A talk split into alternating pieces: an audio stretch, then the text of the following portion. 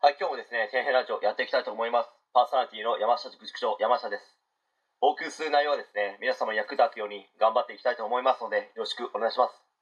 え今回はですね、ある資格を取るために通った学校のくっそつまらない授業について、パート2に関して、まあ、ちょっと語っていきたいと思うんですけど、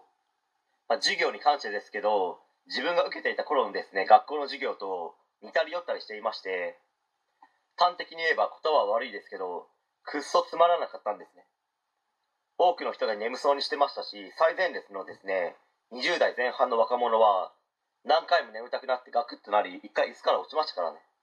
まあ、眠くなるのもつまらないのも当たり前で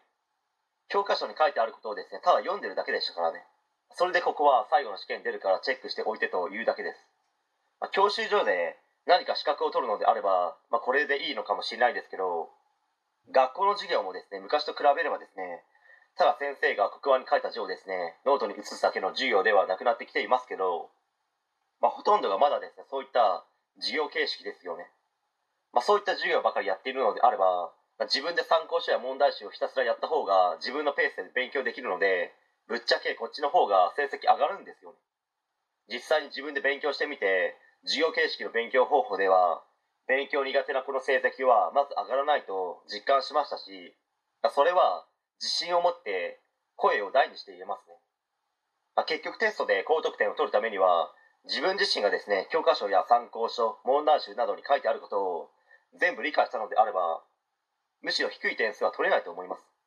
逆にですね低い点数を取る方が難しいと思います、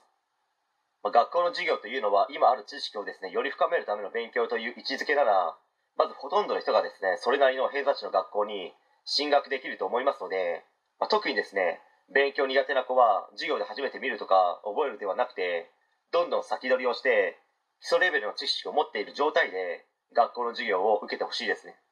まあ、そうすれば授業が分からなくてついていけないということはなくなりますのでぜひやってみてください。応援してます。はい、え今回以上になります。ご視聴ありがとうございました。できましたらチャンネル登録の方よろしくお願いします。